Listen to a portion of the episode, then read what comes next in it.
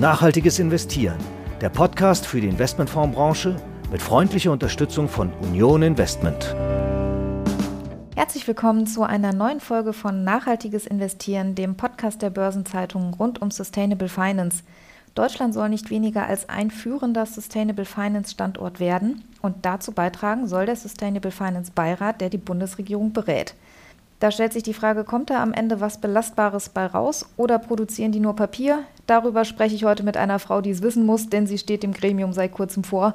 Mein Name ist Sabine Reifenberger, ich bin Redakteurin der Börsenzeitung und darf Sie künftig in dieser Podcast-Reihe auf der Reise durch die Sustainable Finance Welt begleiten. Und ich freue mich sehr auf meine heutige Gesprächspartnerin. Silke Stremlau ist Vorständin der Hannoverschen Kassen und seit wenigen Wochen auch Vorsitzende des Sustainable Finance Beirats der aktuellen Legislaturperiode.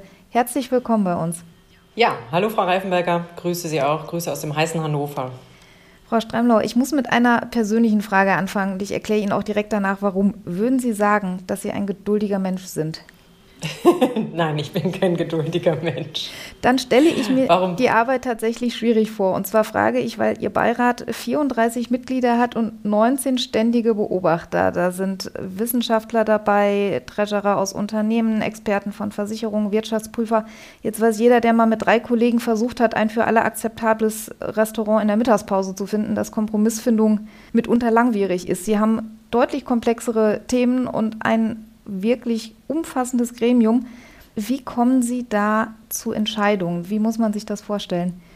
Ja, wie kommen wir zur Entscheidung? Also erstmal glaube ich, eint uns, und das ist das Wichtige, dass es ein gemeinsames Ziel gibt, nämlich diese Welt nachhaltiger zu gestalten, diese Wirtschaft umzukrempeln, dieses Finanzsystem stabil, resilient und nachhaltig zu machen. Und ich finde, wenn das schon mal klar ist, dann kann es natürlich Diskussionen darüber geben, wie wir da hinkommen. Und da wird es auch Auseinandersetzungen geben. Und die hat es auch in dem letzten Beirat gegeben, dem ich ja auch schon beigewohnt habe. Aber trotzdem hat man auch damals schon gemerkt, man kann sich einigen, weil die Menschen, die dabei sind, ähm, eine sehr intrinsisch motiviert sind, die wirklich was bewegen wollen.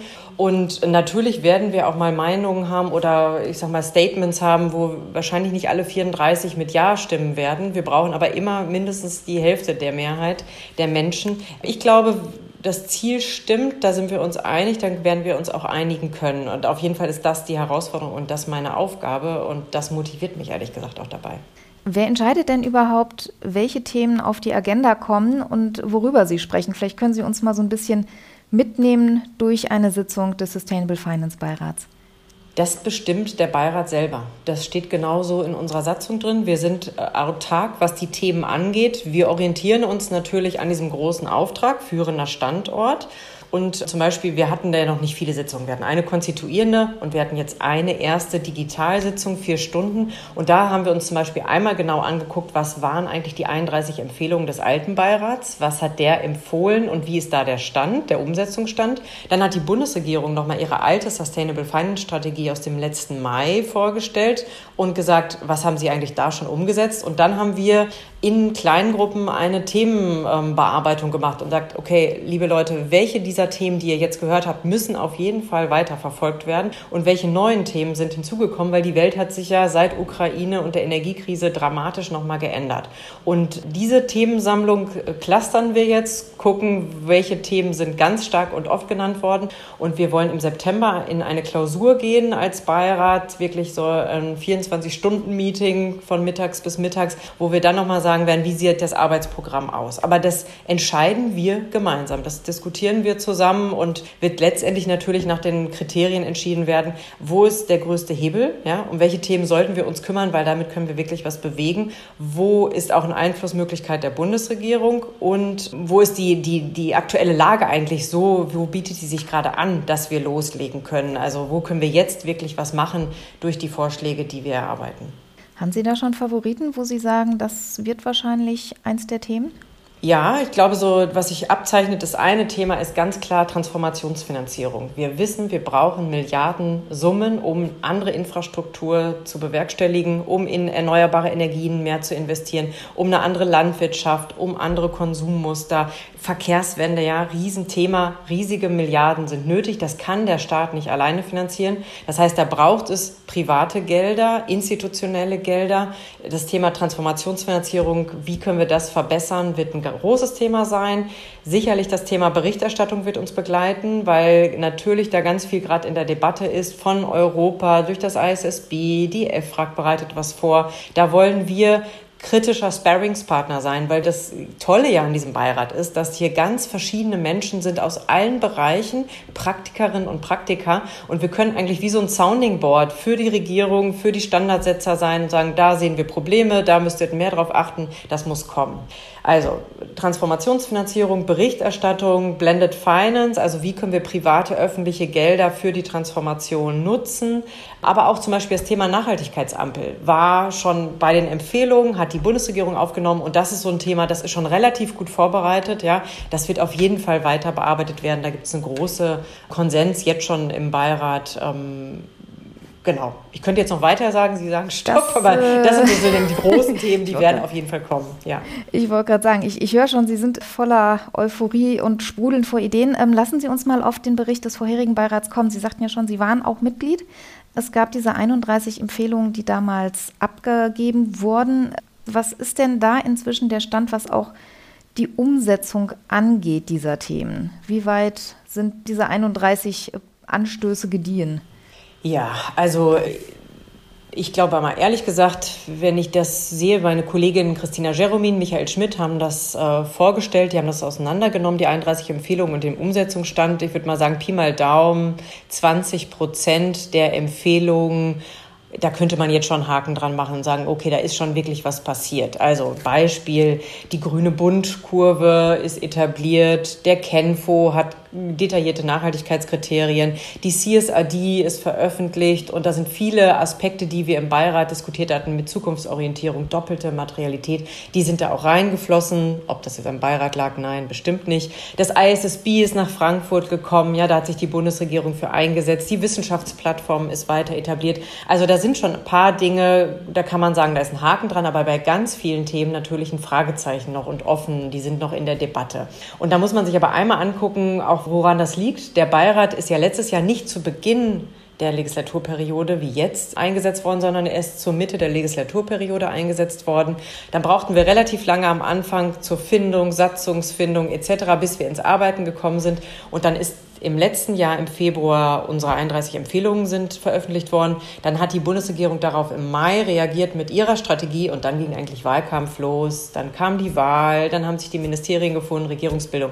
Also ich habe auch Verständnis dafür, dass noch nicht so viel passiert ist. Ich war aber ehrlich gesagt überrascht. Bei unserer ersten Sitzung hat die Bundesregierung eben vorgestellt, wie steht es um ihre ähm, Strategie und was ist da schon umgesetzt worden. Und da war bei mehr Punkten, als ich es mir vorher vorgestellt hätte, wirklich schon auch ein Work in Progress, kann man so sagen. Noch kein Haken dran, aber ein Work in Progress.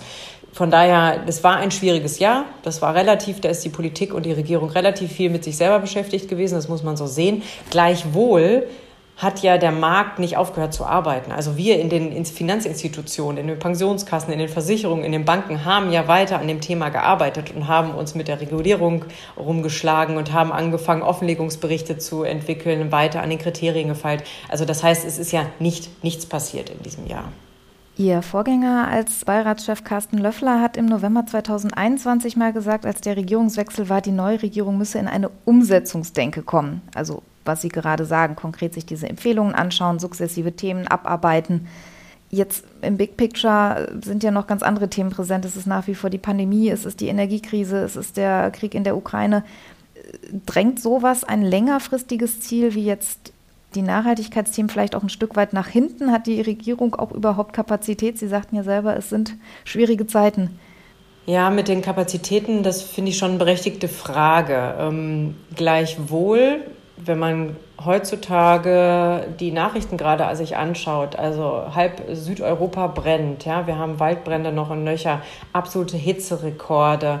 Die Frage, wie kommen wir möglichst schnell raus aus den fossilen Energieträgern? Wie machen wir uns unabhängig von Russland, aber auch von Saudi-Arabien und Katar mittelfristig? Die hat ja eine Wahnsinns Dramatik gerade bekommen und bekommt sozusagen ein Turbo. Und ich nehme schon wahr von der Bundesregierung, dass dort klar ist, ja, Leute, wir hätten einfach die letzten 20 Jahre viel, viel mehr machen müssen, dann hätten wir jetzt nicht diese Eile. Aber eigentlich ist allen klar und mehr denn je, dass wir umsteuern müssen und dass diese Transformation kein schöne Idee von irgendwelchen Gutmenschen ist, sondern dass die absolute Notwendigkeit ist, wenn wir unser Land, wenn wir unseren Wohlstand irgendwie erhalten wollen, dann müssen wir jetzt umsteuern. Und damit braucht es den Finanzmarkt als Finanzier, als Brückenbauer, der letztendlich das Geld auch umschichtet, weil wir eben viel mehr Gelder auch bewegen können und weil wir raus müssen aus den alten Energien, weil wir raus müssen aus nicht zukunftsfähigen Geschäftsmodellen. Und diese Bewegung, diese Lenkungswirkung des Finanzmarktes, ich glaube, die die ist ehrlich gesagt noch nicht allen Politikerinnen und Politikern bewusst, weil da auch ähm, eine große Skepsis gegenüber dem Finanzmarkt ist, weil auch manchmal eine Unkenntnis darüber da ist, was das alles bewegen kann. Die denken doch sehr in ihren Bahnen und in ihren eher politischen ähm, Dimensionen. Und da sehe ich mich und sehe ich den Beirat auch wirklich als eine Brückenfunktion. Also deutlich zu machen, liebe Politik, wir können euch unterstützen bei eurer Politik. Ja? Wir gehen volle Kraft voraus. Der Finanzmarkt steht dahinter, nutzt diese Gestaltungsmöglichkeiten, nutzt diesen Power. Und das wird die Aufgabe sein. Und natürlich in die Umsetzung zu gehen. Also wir wollen nicht mehr 140 Seiten produzieren, weil die sind gut, die 31 Empfehlungen des letzten Beirats. Die sind sehr ähm, gut gedacht. Wir wollen in die Praxis kommen und so sehe ich uns auch jetzt für die nächste Zeit. Also wir werden einerseits sicherlich noch mal tiefer reingehen in bestimmte Themen und konzeptionell arbeiten. Wir werden aber vor allem Ad-Hoc-Beratung auch für die Bundesregierung machen. Sozusagen als Sparingspartner aus dem Markt. Ohne dass bei uns die Lobbyisten eine große Rolle spielen. Ja, weil das ist ja, muss man sich auch klar machen, wie findet Politik denn heute statt?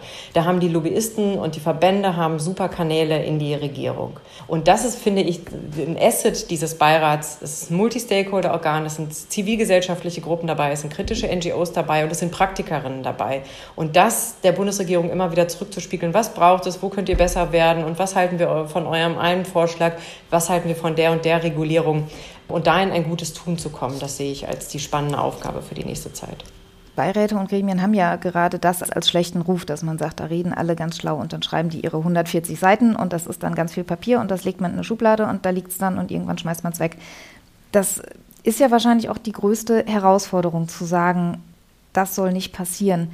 Wie ist denn das Feedback, was Sie auch bekommen von der Gegenseite? Sie sind ja ein Stück weit auch darauf angewiesen, dass die Politik sozusagen diesen Rat oder dieses Sparing, was sie anbieten und was sie gerne leisten möchten, dass sie das auch annehmen. Wie ist da das Feedback? Wie ist auch die, die Wahrnehmung? Bisher ist die gut. Und ich glaube ehrlich gesagt auch besser als noch in der alten Legislaturperiode. Das, was ich so wahrnehme, auch von den Staatssekretären sozusagen, die sind dabei. Ja, Florian Tonka von der FDP für den Finanzbereich, dann Herr Tido aus dem Umweltministerium, ähm, das BMWK ist mit dabei. Da ist eine sehr hohe Aufgeschlossenheit und Unterstützung, auch klares Statement. Wenn ihr Unterstützung braucht, stehen wir da. Wie können wir Brückenfunktion sein? Und auch aus dem Finanzausschuss hohes Interesse. Ähm, das muss mich auch sagen. Und da auch eine Bereitschaft, jetzt in die engere Kooperation und den Austausch zu gehen. Deswegen machen wir das Ganze auch. Wir wollen wirksam werden als Menschen, die seit 20 Jahren in dem Thema nachhaltige Finanzen aktiv sind. Wir wollen was bewegen, wir wollen Output haben und wir wollen nicht nur schön daherreden. Und das, was ich da im Moment wahrnehme, ist gut, kann auch ausgebaut werden. Ich glaube, das ist das, was ich gerade schon gesagt habe bei manchen Politikerinnen und Politikern müssen wir auch erstmal dafür nochmal werben, was der Finanzmarkt bewirken kann. Da gibt es eine hohe Skepsis und einfach wenig Erfahrung damit. Und daran abzubauen, das wird die Aufgabe sein in den nächsten Jahren. Ähm, viel Gespräche, viel rumtingeln, dieses Narrativ auch weiter erzählen, gleichzeitig auch zuhören, wo liegen deren Bedenken, was kann man machen, für diese Brückenfunktion sorgen. Das ist, glaube ich, eine ganz entscheidende Funktion. Da können Sie wahrscheinlich an der Geduld auch unter diesem Aspekt arbeiten, wenn Sie da viel Aufklärung leisten. Sie haben sich ja für diesen Beirat auch äh, bewerben müssen. Da gab es, wenn ich es richtig gesehen habe, um die 300 Leute, die interessiert waren. Und äh, Sie sind ja zugleich eigentlich im Erstberuf im Vorstand der Hannoverschen Kassen. Das ist ein ethisch-sozial orientierter Verbund mit Fokus betrieblicher Altersversorgung. Jetzt haben Sie einen Vorstandsposten und einen Beiratsvorsitz. Das klingt erstmal, als ob Ihnen so schnell nicht langweilig wird. Was ist denn Ihre Erfahrung? Wie viel Zeit läuft auch in diese Gremienarbeit ein? Viel. Also ich habe das auch der alten Bundesregierung sehr deutlich gesagt. Ich habe ja die Erfahrung aus dem ersten Beirat. Da war ich damals nicht Vorsitzende, aber Co-Chair. Wir haben sozusagen eine Arbeitsgruppe geleitet. Und das war in diesen ersten zwei Jahren ein halber Tag pro Woche zusätzlich. Okay. Ja? Mal war es ein ganzer Tag, dann war es in der nächsten Woche nur zwei Stunden, aber im Schnitt war es ein halber Tag pro Woche. Ich mache meinen Vorstandsjob mit 80 Prozent. Ich habe eine 80 Prozent Stelle, ähm, weil ich auch noch Aufsichtsratmandate etc. habe. Von daher glaube ich, kriege ich das gut hin. Aber ich finde es schon, es ist ein Ehrenamt. Wir kriegen dafür keinerlei Geld. Ja? Wir kriegen, äh, wenn wir zu einer Präsenzsitzung fahren, die Fahrtkosten erstattet mit der Deutschen Bahn. Aber ansonsten kriegen wir noch nicht mal ein Sitzungshonorar. Und also der, die letzte Bundesregierung, ich habe das einmal kalkuliert, hat schon eine Million Euro Beratungshonorare gespart, indem sie sich diesen Beirat angeschafft hat. Das einfach auch mal als Summe genannt, weil der Bundesrechnungshof ja damals die Arbeit sehr kritisch gesehen hatte. Und wir alle, die wir da sitzen, haben alle keine Langeweile, sind alles hochdotierte Leute und guten Jobs, verantwortungsvolle Positionen. Die machen das, weil sie was bewegen wollen. Ja, das ist wirklich der Antritt. Ähm, und daher werden wir auch sehr genau gucken, wie wir mit unseren Ressourcen pfleglich umgehen. Also ich finde, das ist ja als Mutter und Führungskraft guckt man immer sehr genau, wann macht man welche Dienstreisen, lohnen die sich wirklich, wenn der Output stimmt. Und ich glaube, das können auch bei mir die Beiratsmitglieder sicher sein. Ich werde mit den Ressourcen, die wir hier haben, gut umgehen. Ich habe keine Lust auf irgendwelche Frühstücksveranstaltungen. Das ist mir meine Zeit zu knapp. Und das muss auch die Bundesregierung wissen, dass sie das dann bekommt. Also daran werden wir uns messen lassen müssen. Das heißt, Sie haben keinerlei Interesse, Vorsitzender eines schönen Marketinginstruments zu sein, was mal über alles geredet hat. Genau. Gibt es bei Gremienarbeit manchmal auch Frustrationserlebnisse, beziehungsweise ich unterstelle mal, die gibt es. Und wie gehen Sie damit um, wenn man vielleicht denkt, hier hört uns keiner zu oder wie Sie eben sagten, jetzt ist ein halber Tag vertan und man kriegt nicht mal ein Sitzungsgeld. Wie verarbeiten Sie das und wie versuchen Sie auch sicherzustellen, dass Ihnen jetzt von diesen Experten niemand abspringt, weil eben vielleicht diese Frustrationserlebnisse zu viel werden? Das war die Erfahrung im alten Beirat nicht. Da ist niemand abgesprungen. Was eher frustrierend war am Anfang, ehrlich gesagt, war der Einfluss mancher Lobbyisten. Die haben reingegrätscht in Protokolle und haben die versucht zu verändern, obwohl das nicht gesagt worden ist in den Arbeitsgruppensitzungen. Da musste ich auch dazu lernen, wie gehe ich mit diesen Menschen um, wie mache ich eine Rollenklärung. Ihr seid Beirat, ihr seid Beobachter, was sind eure Rollen? Ich glaube, das ist dieses Mal klarer, habe ich auf jeden Fall so die Erfahrung. Und natürlich, was herausfordernd ist, ist, mit Menschen umzugehen, die dann doch nicht die gleiche Zielsetzung haben und die vielleicht eher auf der Bremse stehen. Auch die wird man im Beirat haben. Es wird kein Gremium sein, was sich komplett einig ist und damit intelligent umzugehen, die mitzunehmen, zu verstehen, was steht eigentlich hinter diesen Positionen. Ja? Also wir werden sicherlich Menschen dabei haben, die sagen, die Berichterstattung, die jetzt gefordert wird, die ist viel zu umfangreich, das schaffen wir nicht als Unternehmerinnen und Unternehmer, wir müssen uns um andere Dinge kümmern. Und dann zu sagen, okay, was steht dahinter, wie können wir denen helfen, welche Unterstützungsstrukturen braucht es. Aber auch klar zu machen, das ist eure Verantwortung. Als Investoren und als Unternehmer habt ihr eine Verantwortung, die planetaren Grenzen zu beachten, die müsst ihr mit einbeziehen in eure Entscheidungsstrukturen, in eure Berichterstattung, weil erst wenn wir Transparenz darüber haben, wo eure Risiken sind und eure Schwachstellen, können das die Investoren auch begreifen. Da sehe ich viel Übersetzungsarbeit. Und ich habe ja Gott sei Dank einen Kompagnon, Christian Heller, mit dem die Zusammenarbeit bisher sehr gut funktioniert und auch ein guter Austausch ist. Ich glaube, wenn es dann solche Frustelemente gibt, werden wir uns immer wieder auch da ähm, letztendlich Kraft tanken und sagen, okay, wo können wir besser werden, wie müssen wir es anzetteln. Ich glaube, wir werden auch so eine Runde vielleicht später haben mit Arbeitsgruppen, Co-Chairs, dass man auch da so einen Austausch hat. Bisher ist der Austausch auch mit der Geschäftsstelle der Bundesregierung ganz gut. Also es gibt äh, eine Geschäftsstelle mit zwei Personen ab September für den Beirat, sodass auch da uns Arbeit abgenommen werden kann, was das ganze Prozedurale und Organisatorische angeht und da auch so einen Austausch zu haben. Ich finde ja immer, drüber reden hilft, wenn man Probleme hat. Und so würde ich das auch mit den Herausforderungen hier im Beirat sehen. Zum Abschluss noch eine Frage, wenn Sie sich jetzt was wünschen dürften. Und wir blicken mal ans Ende der Legislaturperiode. Was würden Sie sagen, sollte dann passiert sein, damit Sie sagen, jawohl, dieses ganze Engagement, diese ganze Arbeit für den Sustainable Finance Beirat hat sich gelohnt? Puh, da erwischen Sie mich jetzt auf einem falschen Fuß. Ich habe noch keine Dreijahresperspektive. Ich, ich sage immer vielleicht, ich möchte, dass der Beirat ein echt vertrauensvolles Gremium geworden ist, dass wir wirklich angefragt werden von der Bundesregierung bei Ad-Hoc-Anfragen und da eine gute Beratung leisten können, dass wir einige Dinge ich würde jetzt keine fünf bis zehn ganz konkrete Sachen auf den Weg gebracht haben, wo wir sagen, da können wir einen Haken dran machen, die sind implementiert oder gut auf dem Weg, dass wir bei den Politikerinnen und Politikern im Deutschen Bundestag Verständnis für dieses Thema und dass die erkannt haben, dass der Finanzmarkt da ein wichtiger Unterstützer werden kann. Also dass dieses Narrativ dass das angekommen ist und bei mehr Menschen auch wirklich den Geist erreicht hat. Das fände ich schon hervorragend, weil das ist, glaube ich, im Moment noch nicht der Fall. Das ist noch eine kleine Nische. Und dass sich größtenteils auch im Finanzmarkt, in den Unternehmen, also das sind ja drei Jahre weiter, ja, dass wir wirklich auf dem Thema Transformation, welche Schritte müssen gemacht werden, wie müssen Portfolien umgestrickt werden, dass wir da einen enormen Schritt weitergekommen sind. Das sind drei Jahre, das ist eine lange Zeit, die kann schnell vorbeigehen. Aber ich hoffe, dass wir wirklich messbare Erfolge sehen in den Portfolios, in der Regulierung und in der Umsetzung. Frau Stremler, ich glaube, alle, die uns heute zugehört haben, haben zumindest jetzt einen guten Eindruck davon, wie Sie arbeiten und was die Herausforderungen sind. Vielen Dank, dass Sie uns da ein bisschen mitgenommen haben in die Tiefen und Untiefen der Beiratsarbeit. Und vielen Dank für das Gespräch heute und ich bin gespannt, was Sie die kommenden Monate und Jahre bewirken werden. Vielen Dank. Ich auch. Vielen Dank, Frau Reifenberger, für die spannenden Fragen und einen schönen Tag noch. Bis dann.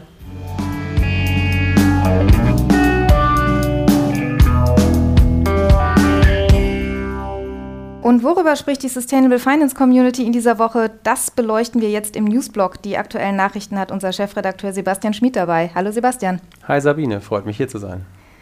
Sebastian, die Finanzwirtschaft blickt gespannt auf die kommende Woche, denn es naht der 2. August. Das ist das magische Stichwort, denn ab da greifen Änderungen in der Anlageberatung. Stichwort MIFID II. Was genau passiert dann? Ja, ab dann müssen Anlageberater ihre Kunden erstmals zu Nachhaltigkeitspräferenzen befragen. Das Thema Greenwashing dürfte dabei vermutlich häufiger zur Sprache kommen.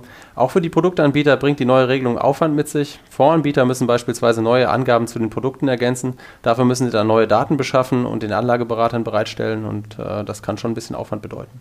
Jetzt sind grüne Produkte an sich ja gerade sehr gefragt. Unsere Kollegen im Bankenressort der Börsenzeitung haben vor einigen Tagen mal bei Fondsanbietern und bei Banken nachgefragt, welche Auswirkungen die sich von den neuen Regelungen erwarten. Was war denn da das Feedback? Ja, die Meinungen gehen da durchaus auseinander. Union Investment, DWS und Commerzbank haben recht hohe Erwartungen und glauben, dass da der Boom nachhaltiger Produkte noch weiter befeuert wird, wenn Anleger künftig systematisch nach den Präferenzen befragt werden. Die Fondsgesellschaft der genossenschaftlichen Finanzgruppe sieht sogar einen Megatrend.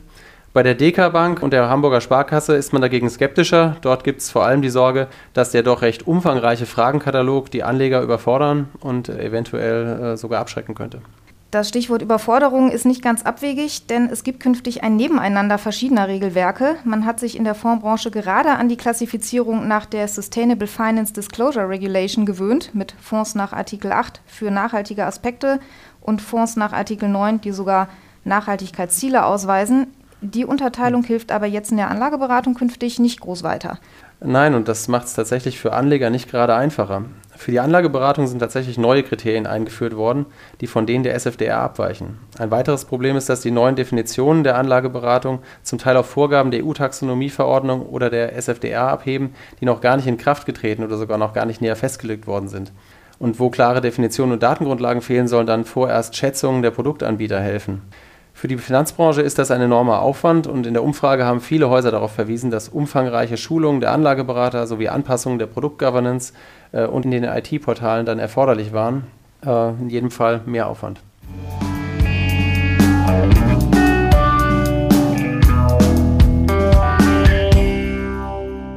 Der Umgang mit den neuen Vorgaben zur Anlageberatung ist demnächst auch hier bei nachhaltiges Investieren noch einmal ausführlicher Thema. Lass uns nun noch einmal auf ein paar aktuelle Daten schauen, die aufzeigen, dass bei vielen Unternehmen noch eine beträchtliche Lücke zwischen ihren ESG-Zielen und der tatsächlichen Umsetzung klafft. Das hat eine Umfrage der Strategieberatung LEK Consulting in Zusammenarbeit mit Longitude unter 400 Führungskräften weltweit gerade ergeben. Woran hapert es denn?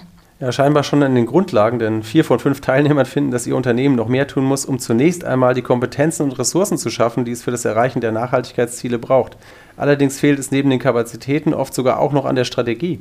Ein häufiger Streitpunkt ist die Frage, wie sich kurzfristige geschäftliche Prioritäten mit den langfristigen Investments in Nachhaltigkeit in Einklang bringen lassen. Und 58 Prozent, also fast sechs von zehn der Führungskräfte geben an, dass es dabei erhebliche Meinungsverschiedenheiten innerhalb des Führungsteams gebe.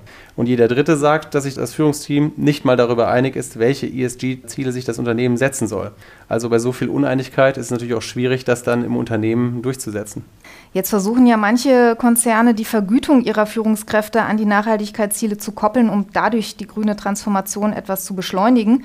Auch das ist natürlich nicht ganz einfach, wenn über die Ziele an sich schon keine Einigkeit besteht und man sie auch gar nicht richtig messen kann. Ja, das ist so und das zeigt sich auch in der Befragung. Die Teilnehmer sollten angeben, in welchen Bereichen ihr Unternehmen noch am weitesten von seinen ESG-Zielen entfernt ist. Dabei haben 43 Prozent das Vergütungs- und Anreizsystem genannt. Und bei den meisten Unternehmen fehlen tatsächlich noch die passenden Kennzahlen, um Fortschritte überhaupt nachverfolgen zu können. Nur 27 Prozent der Teilnehmer haben unternehmensweite KPIs für ihre ESG-Ziele und gerade einmal 3 Prozent, also fast keines der Unternehmen, haben einen vollständig ausgearbeiteten Katalog zu den Kennzahlen. Das ist insgesamt jetzt ein eher ernüchterndes Bild, muss man konstatieren. Haben denn die Studienautoren den ein oder anderen Anreiz, damit es vielleicht künftig etwas besser läuft? Naja, es fängt bei der Unternehmenskultur an. Die Autoren raten zunächst einmal, eine gemeinsame Sprache zu finden, damit jedem klar ist, was die Nachhaltigkeitsziele sind und welche strategischen Überlegungen denn dahinter stecken. Und die Unternehmen werden nicht darum herumkommen, messbare Ziele und KPIs zu definieren. Und auf deren Basis lässt sich dann auch ablesen, welche Zwischenziele schon erreicht sind. Und sie bieten die Möglichkeit, die Vergütung dann auch an einen äh, ESG-Fortschritt zu koppeln.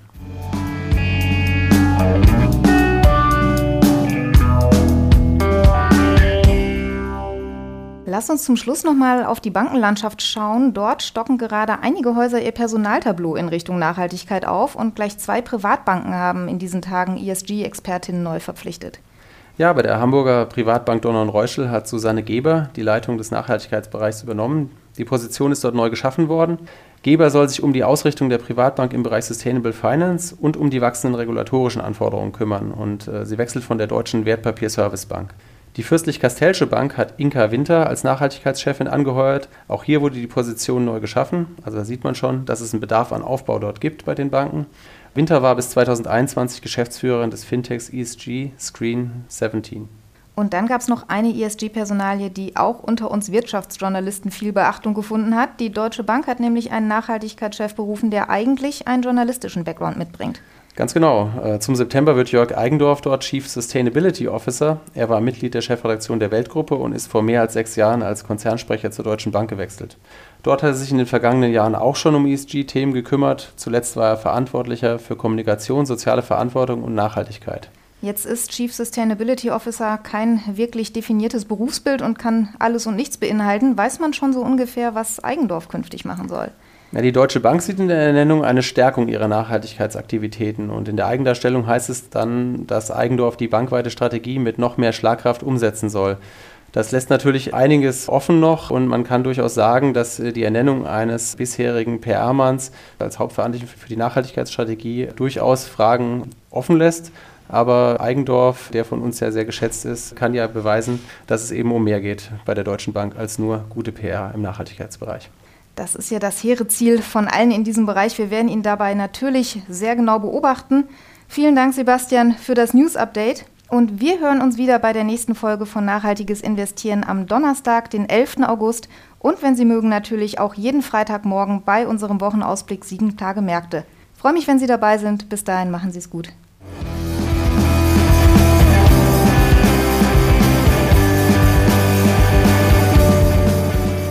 Nachhaltiges Investieren, der Podcast für die Investmentfondsbranche mit freundlicher Unterstützung von Union Investment.